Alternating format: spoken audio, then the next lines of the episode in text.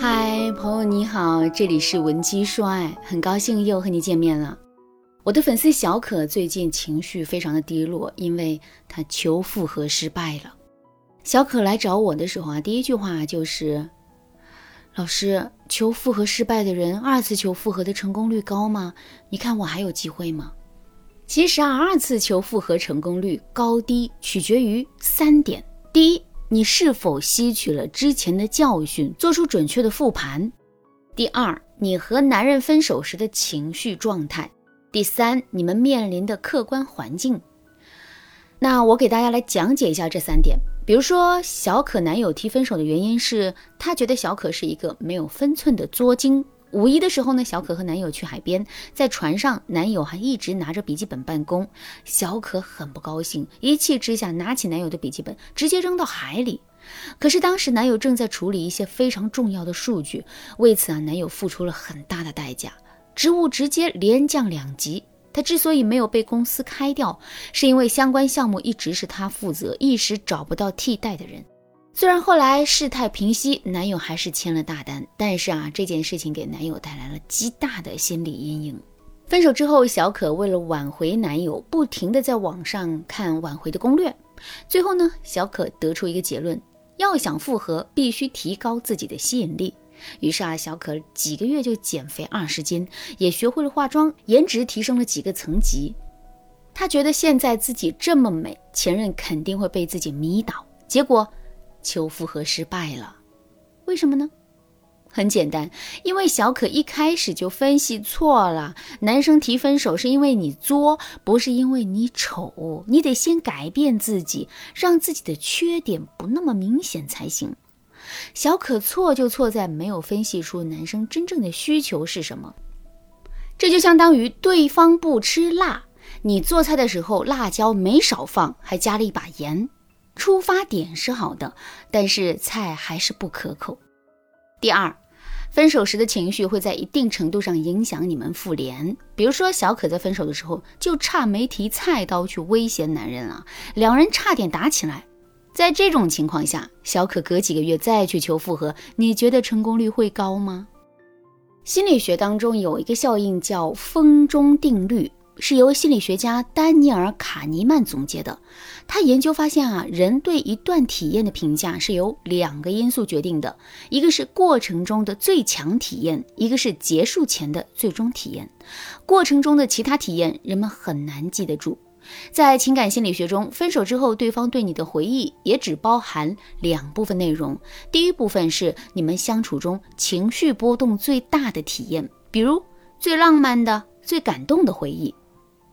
第二部分是你们结束时的场景情绪，特别是第二部分，如果你和对方在结束的时候纠缠拉扯、彼此谩骂，那么对方会一直对这个体验耿耿于怀，进而影响他对你的印象。同理，反过来想啊，如果你们分手的时候，你让男人体会到了愧疚、不舍、遗憾、心痛的情绪，那么男人对你就有可能形成白月光效应，多年之后，对方只记得你的好。和他的不舍，所以小可在没有安抚好男生情绪的情况下去找男人求复合。由于风中定律，男人只会想起可可扔电脑和分手时撒泼的场景，因此小可求复合失败是意料之中的事。第三，客观环境能否允许你们复合？我的粉丝小齐求复合失败的原因很简单，他们一家人在澳大利亚定居。她想要男友跟随他们一家一起移民，但是男友的家族产业都在北京啊，家业就得自己和姐姐继承。因此啊，男友的姐姐和父母都极力反对男友去国外定居。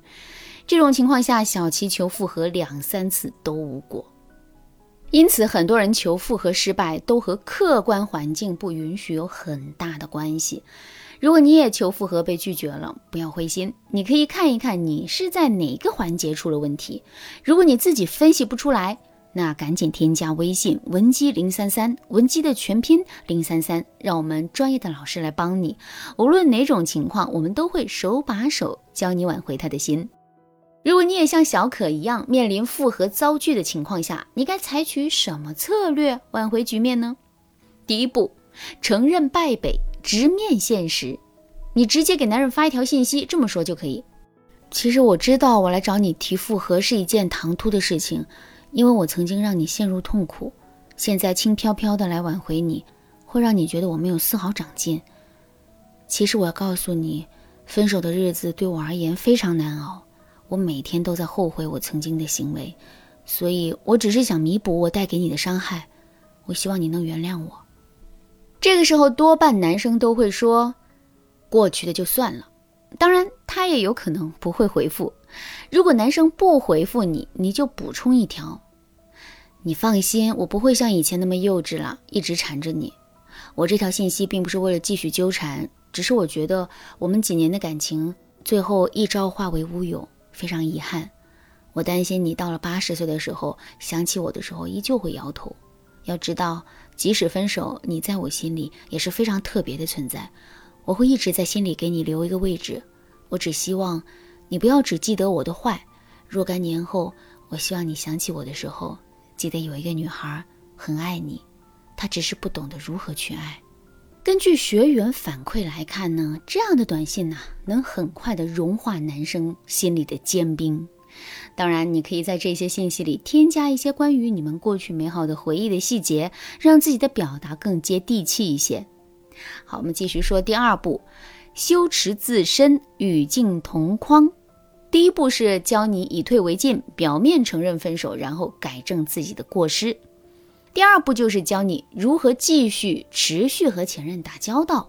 比如小可是因为太作导致被甩，那么呢，现在的他就不能继续作了，而是要体现他的理性和懂事。具体呢，他可以发朋友圈展示自己参加读书会、做义工、写读后感等等积极向上又显得从容淡泊的事。那经过这样的一番操作啊，男生对小可的态度。终于软化了，两个人就成了朋友圈的点赞之交。